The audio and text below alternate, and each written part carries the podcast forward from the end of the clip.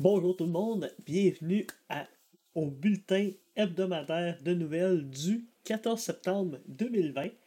Euh, donc, cette semaine, ce qu'on va voir ensemble, j'ai encore une fois quatre petites nouvelles à vous présenter à propos de quatre sujets quand même euh, que j'ai trouvé intéressants encore une fois euh, cette semaine. Donc, j'ai hâte de vous partager ça. on va commencer par la première petite nouvelle au niveau technologique ça m'a vraiment jeté en terre. C'est quelque chose, c'est sûr, que je suis euh, avec intérêt là, à l'émergence de l'intelligence artificielle. Et euh, vraiment, on voit que les premiers balbutiements, les premiers débuts de, de cette technologie-là commencent vraiment à se faire sentir. On commence vraiment à le voir dans nos vies tous les jours. Euh, c'est pas pour rien que j'ai mis mon super t-shirt Skynet. Donc, moi personnellement, j'ai je suis comme un peu 50-50. Euh, je crois que comme à peu près toutes les technologies, il y a une bonne utilisation et une moins bonne utilisation. Au niveau des intelligences artificielles, je pense que ça va être la même chose. Euh, je pense qu'on va avoir du positif comme du négatif. J'ai hâte de voir si le positif va surpasser le négatif. Je l'espère. Mais la nouvelle en tant que telle, c'est qu'une intelligence artificielle qui est nommée GP3, qui est basée sur l'intelligence artificielle OpenAI, a euh, rédigé un article au complet par elle-même. Euh, si vous êtes curieux, je vais vous faire un, petit partage d'écran pour vous montrer là, euh, pour vous montrer l'article en tant que tel. Et vous voyez, l'article est ici. Je vais le partager dans mes sources comme d'habitude. Mais bon, l'article présente le sujet et c'est écrit jusqu'ici. Bon. Là, il y a des petits trucs à noter à propos de l'article que j'ai trouvé intéressant. Puis je vous, explique un petit peu le contexte. C'est euh, The Guardian qui a demandé à l'intelligence artificielle d'écrire l'article. Euh, ben, qui a demandé à quelqu'un qui, qui sait utiliser l'intelligence artificielle d'écrire l'article. Et il a donné quelques petites instructions. OK? Il a donné des instructions comme et rédige quelque chose de 500 mots. Euh, fais quelque chose de simple et clair pour un être humain, pour qu'un être humain soit capable de lire. Euh, et l'objectif du texte, c'est que tu nous convainques que l'être humain ne devrait pas avoir peur des intelligences artificielles. C'était l'objectif du texte. Donc, ils ont laissé ça à l'intelligence artificielle. Ah, ils ont aussi ils ont donné une petite introduction. Ils ont donné une petite introduction de quelques mots pour partir l'intelligence artificielle, puis après ça, elle a commencé à rédiger par elle-même. Euh, ils, ont, ils ont fait huit essais. Ils ont pris huit textes que l'intelligence artificielle avait pondus et The Guardian ont pris ça et ils ont réarrangé ça et ils ont fait un texte qui est lisible et comprenable. Donc, il n'y a pas eu tant d'éditions que ça de The Guardian. Ils ont fait, euh, ils ont fait un article quand même euh, et ce qui est intéressant aussi, c'est qu'ils ont dit qu'il y avait eu moins d'éditions à faire que si c'était quelqu'un qui l'avait écrit. Un être humain. Ça aussi, hein, c'est, quand même assez particulier. Euh, le texte, si vous allez lire, il est en anglais, mais vraiment, c'est assez impressionnant euh, ce que l'intelligence artificielle dit. Euh, elle semble même à un moment donné sous-entendre qu'elle n'aurait même pas besoin de nous détruire, que elle va nous regarder aller, puis qu'on est déjà capable de, le faire nous-mêmes. Donc j'ai trouvé ça quand même assez cocasse que l'intelligence artificielle le dise par elle-même. Donc, euh, moi je pense que c'est quelque chose qui va s'en venir de plus en plus présent dans nos vies, puis j'ai hâte de voir euh, si euh, on va avoir des solutions à nos problèmes sociaux, environnementaux et tout grâce à l'intelligence artificielle. J'ai bien hâte de voir les avancements de ça. Ça, ça me rend un petit peu optimiste du futur par rapport à ça. Donc ça, c'était ma première, première petite nouvelle au niveau technologique. Ma deuxième nouvelle au niveau du gaming. Cette semaine, il y a eu le Ubisoft Forward. Euh, je pense que pour tous les gamers, là, je pense que tout le monde a vu un petit peu que chaque compagnie, chaque grande entreprise de jeux vidéo a maintenant ses stratégies. Là.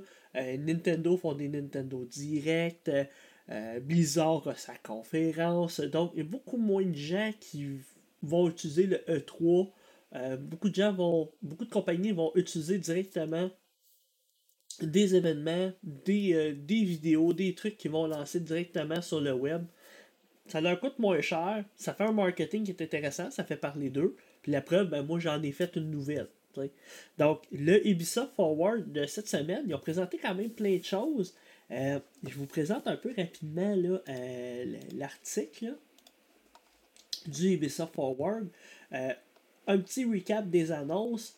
Et dans les annonces, présentement, ben, il y a un jeu que je suivais quand même pas mal de développement qui s'appelle Immortal Phoenix Rising.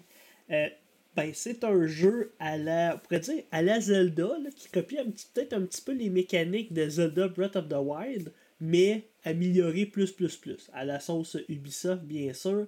Le jeu s'appelait Immortal, euh, non, le jeu avant il s'appelait Gods and Monsters. Pour ceux qui auraient suivi un petit peu ça, c'est un jeu qui est développé à Québec, au studio d'Ubisoft Québec. Ça, c'est quand même le fun. Après avoir fait des, des bons succès au, studio de Québec, ben, Ubisoft ont donné comme un peu carte blanche au studio pour faire leur premier triple A, leur premier vrai jeu par eux-mêmes là, on voit que vraiment, là, euh, euh, le, jeu commence à prendre forme. Il y a un premier trailer de jeu et on voit que tout l'univers va se passer un petit peu dans l'époque, euh, ben, la mythologie grecque. Donc, on été prendre la mythologie grecque, on se bat contre un minotaure, on se bat contre plein de choses. Donc, vous irez voir la vidéo là, si vous êtes curieux de voir un petit peu ce jeu-là. C'est un action RPG. Là. Puis c'est un monde ouvert. C'est pour ça que je dis que ça va ressembler un petit peu à Zelda Breath of, the Wild. Bon. Donc, euh, les gens qui l'ont sur Uplay Plus, ben, on va pouvoir y jouer gratuitement. Donc, je vais hâte de voir, il sort sur pas mal toutes les consoles. Puis, ah, ben, c'est un jeu, hein, 3 décembre. Donc, ça sent bien, hein, ça va être un jeu de Noël. Donc, c'est pas mal sûr que je vais, euh, je vais y jouer. Deuxième petite annonce qu'il y a eu euh, dans euh, ce Ubisoft Forward-là, ben, il y a eu Prince of Persia, Les Sables du Temps, un remake. Euh, le premier jeu était quand même un bon jeu.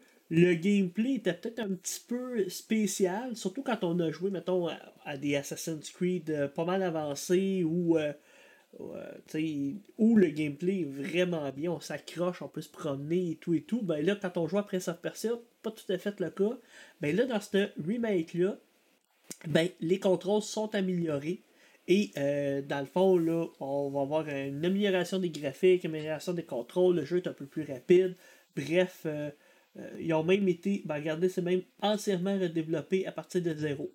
Donc, dans le fond, là, ce qui est le fun aussi, que je trouve intéressant, c'est que le jeu est développé en Inde. Euh, la mythologie perse, de, du prince de, Perse, c'est en Inde que ça se passe aussi. Donc, euh, la Ubisoft Inde sont vraiment contents. Tu le vois là, dans leurs yeux, qu'ils sont passionnés et qu'ils sont, sont contents de travailler sur le jeu. Si vous voulez aller voir le trailer, c'est vraiment le fun. Je trouve ça cool aussi. Un autre grosse annonce qui a été faite, c'est Riders Republic, qui est un, un jeu de. Je trouve, je trouve ça intéressant. C'est un monde ouvert, mais de jeu. Euh, pas de jeu, mais de sport extrême.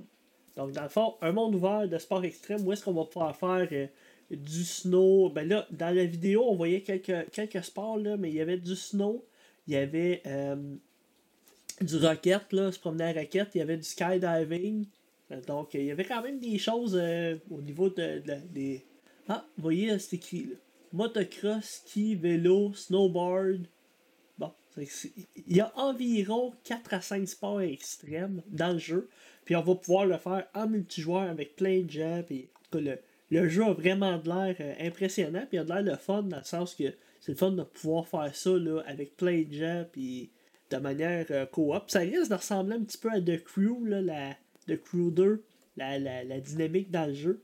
Donc, ça va être un jeu à suivre les single players de ce type-là, moi, m'ont toujours intéressé. Ben là, de le faire en multijoueur dans un monde ouvert, ça risque d'être encore plus intéressant. Donc ça, je garde ça en tête, ce jeu-là, c'est sûr. Ensuite, une autre annonce qui a été faite, c'est Far Cry VR, qui est dans le fond une version réalité virtuelle de Far Cry 3. Euh, moi, j'avais beaucoup, beaucoup aimé le 3 avec Vahas, euh, l'antagoniste vraiment assez légendaire. Ben, il revient dans cette version-là. Et euh, Bon, le jeu, il va réexplorer l'île fictive du, du 3. Je ne sais pas comment ils vont tout remanier ça, mais ça va être un jeu coop. Donc, on va pouvoir jouer en coop à 8, je crois, si je comprends bien l'article.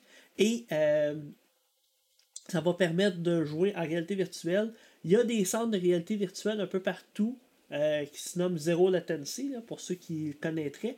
Ben, ils vont jouer, on va pouvoir jouer à ce jeu-là euh, en coop, puis euh, pouvoir faire le, jeu en tant. Donc, ça a été une des autres annonces. Sinon, après ça, pour finaliser, là, ils ont présenté quelques DLC là, pour des jeux là, Watch Dogs, The Crew 2, Ghost Recon, For Honor, The Division 2, Rainbow Six. Et, bon, ils ont dit For Honor deux fois. Mais ben, bref, ils ont présenté quelques DLC.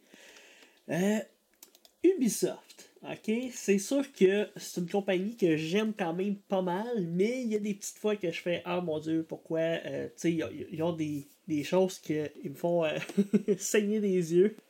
Bref, c'est une compagnie que j'aime. Il y a beaucoup de jeux que je joue euh, de Division 2. J'ai joué beaucoup.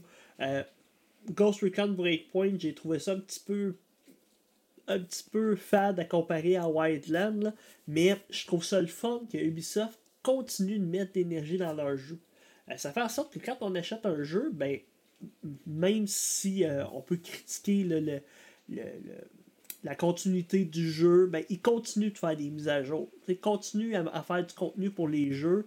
Puis des fois, c'est payant avec des Season Pass. Bon, c'est une stratégie. Des fois, c'est des extensions. Mais la plupart du temps, les contenus sont gratuits. Puis pour le nombre d'heures qu'une extension, des fois, donne, euh, je pense que ça vaut quand même la peine euh, d'investir. Donc, euh, c'était pour les petites nouvelles de, du Ubisoft Forward. Ça amène quand même de l'eau au moulin. Je pense que les jeux qui s'en viennent vont être vraiment intéressants. J'ai bien hâte aussi de voir Watch Dogs Legion. C'est un jeu que j'attends aussi pas mal. Donc, c'était pour ma deuxième nouvelle. Ma troisième nouvelle, au niveau du web, j'ai lu un petit article, ok? Euh, je lisais les nouvelles euh, au niveau du web et euh, moi je travaille avec une plateforme qui s'appelle WordPress, sûrement que vous la connaissez, vous avez peut-être déjà travaillé avec cette plateforme-là. Je suis tombé sur un petit article, un petit article WordPress, et je vous le partage. WordPress Security Tip 2020-2021, tout ce que vous devez savoir. Bon souvent, quand je vois ce genre de, de petit article-là, je me dis Ah, c'est catchy. Euh, probablement que ça va être des choses que je connais déjà, des choses que je sais déjà euh, au niveau de, la sécurité WordPress. Et c'est juste catchy de dire 20, 2021, ça, ça augmente le référencement, puis ça fait qu'il y a plus de gens qui voient l'article. Euh, je l'ai lu, puis effectivement, il y a des trucs que je pense c'est du sens commun euh, pour ceux qui connaissent le développement WordPress, je pense qu'il y a des choses que c'est de base. OK?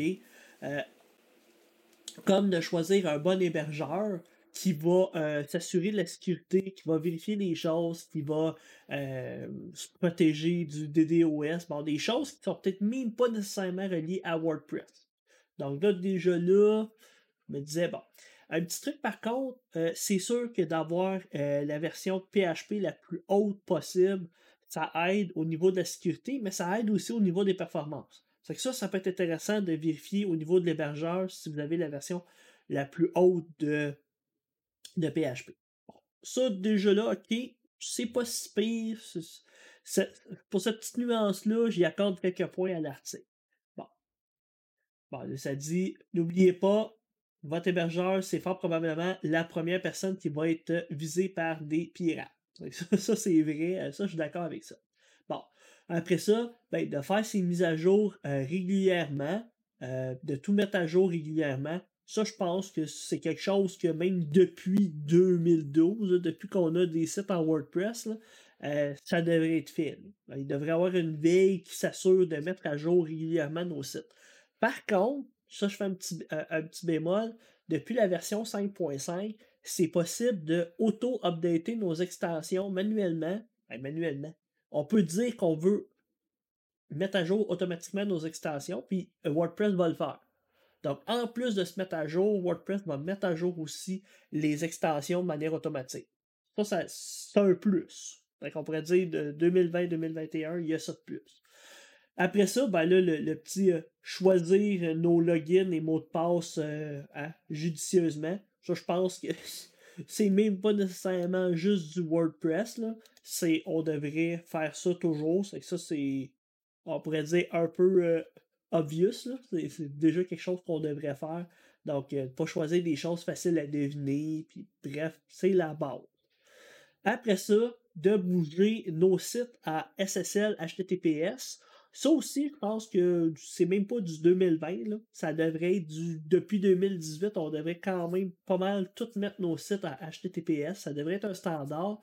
Par contre, c'est sûr qu'un petit site WordPress, au départ, peut-être que je l'aurais pas recommandé. J'aurais peut-être pas recommandé de le faire, mais là maintenant, je pense que c'est vraiment pertinent de sécuriser au complet son site WordPress en HTTPS. Surtout que maintenant, c'est vraiment abordable d'avoir. Euh, les hébergeurs offrent des services d'encryptage HTTPS gratuitement avec euh, Let's Encrypt, et bon, des technologies comme ça. Donc, ça vaut vraiment la peine d'aller vers ça. Après ça, ah, ça c'est une petite nouveauté que je ne savais pas et que je vais faire que je teste. C'est qu'au moins j'ai appris ça en lisant ça. Euh, que c'est possible de mettre l'authentification à deux facteurs dans un, euh, un site WordPress, donc d'avoir la possibilité de recevoir un message texte ou un courriel de vérification qu'on est la bonne personne pour pouvoir se connecter. ça, ça peut être un bon ajout au niveau de la sécurité. C'est toujours bon d'avoir cette petite vérification-là. Et dans les derniers points, de euh, verrouiller son administration au complet. Ça, c'est quelque chose que je faisais déjà, là, euh, je recule de, de, 8 ans en arrière, de barrer un petit peu comment notre administration WordPress est fait, puis de limiter le nombre de connexions. Ça, ça c'est deux choses de base qui devraient être faites même depuis belle lurette. si, vous avez des, des sites WordPress, ça vaut vraiment la peine de regarder à faire ces deux étapes-là. Après ça, ben là, hein, faire les mises à jour, ben, je pense que ça devrait être aussi accompagné de faire des backups. Bon, les backups, ça aussi, là, c'est pas quelque chose de nouveau, là. On devrait toujours faire des backups de nos sites web. Et là, eux autres, ils disent euh, timely, là, ça veut dire de faire des, des, sauvegardes de nos sites euh, de manière journalière. Ou, si on sait qu'on édite notre site à toutes les semaines, mais ben, ça vaut peut-être la peine de faire nos backups à toutes les semaines. si on sait qu'on n'édite pas souvent notre site, ben, on peut peut-être espacer un peu nos backups. Mais c'est possible aussi de faire des backups automatiques. C'est que ça, regardez votre hébergeur, regardez aussi pour des extensions de WordPress qui font des backups. C'est possible d'avoir des backups automatisés. Donc, c'est quand même. Euh, c'est quand même. Euh, là, euh, vous voyez, là, il en, propose. Là. Moi, j'aime bien Updraft Plus, qui en est un qui est très connu.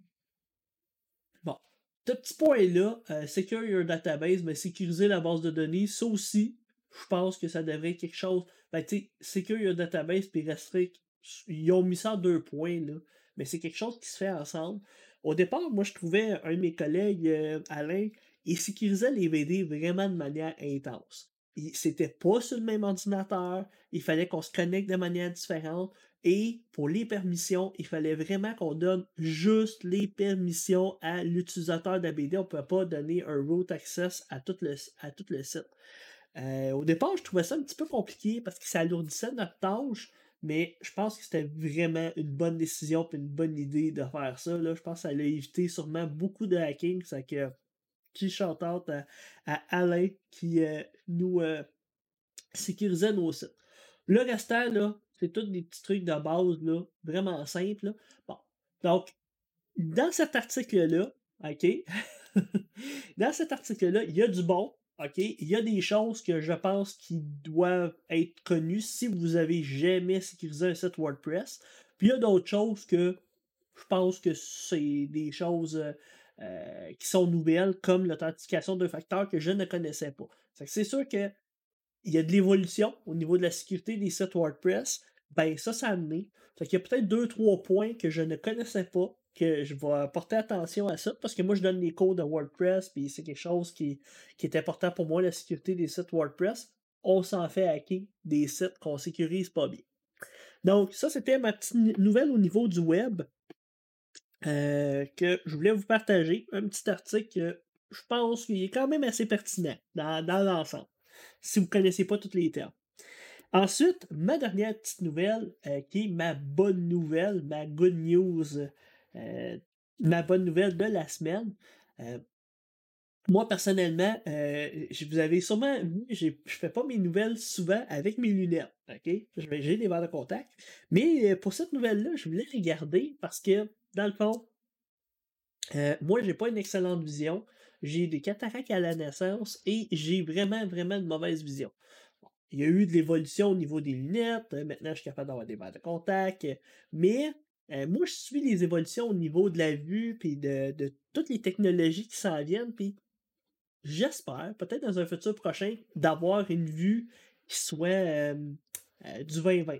J'aimerais ça à un moment donné avoir du 2020. C'est sûr, j'ai un œil qui ne voit pas très bien. Ben, peut-être une technologie qui me permettrait de voir mieux de cet œil-là. Euh, bref, j'aimerais ça qu'il y ait une évolution de ce côté-là. Donc, ma bonne nouvelle va un petit peu dans ce sens-là. C'est une. dans le fond, c'est une, ben, une découverte. C'est de la recherche qui a été faite par un gars, son nom là, est assez. Euh, euh, Boton Roska, je ne sais pas comment il se prononce, là, mais bref, euh, c'est un Hongrois qui a fait des, recherches en Suisse et avec une thérapie génique, il a permis à des aveugles de recouvrir la. Donc, c'est une thérapie qui permettrait, selon ses recherches, puis selon tout, de redonner la vue, mais c'est pas une vue complète c'est une vue partielle qui est en noir et blanc. On s'entend que entre pas voir puis voir en noir et blanc, hein, euh, moi je préférerais voir en noir et blanc. Et ça permet à des aveugles, là je connais pas le contexte non plus. Est-ce que c'est des aveugles de naissance? Est-ce que c'est des aveugles qui ont eu un trauma? Est-ce que euh, c'est quelque chose au niveau du nerf optique? Bref, je ne sais pas le contexte, mais ça permet de redonner la vue à des aveugles et euh, en ce moment, ils sont en essai clinique. Donc, ils ont commencé à tester ça euh, sur des vraies personnes. Donc, euh, il y a des gens, des volontaires, qui, théoriquement, là, j'ai pas eu, lu de témoignages, mais qui recouvrent la vue grâce à, sa thérapie. vraiment, je trouvais que c'était une bonne nouvelle à vous partager. Je trouve qu'on a quand même des belles avancées au niveau de la science. Puis, je pense que la vue, c'est un des sens sûrement les plus importants. Euh, donc, d'être capable de redonner la vue à quelqu'un, euh, je pense que c'est un des plus beaux cadeaux que tu peux y faire, là, et permettre de voir sa famille, de voir ses enfants, de voir la vie. Là. Euh, je pense que c'est vraiment, vraiment quelque chose de fantastique. Je voulais vous partager cette bonne nouvelle-là avec vous. comme d'habitude, moi, je vais vous partager les sources de ce que je vous ai parlé aujourd'hui.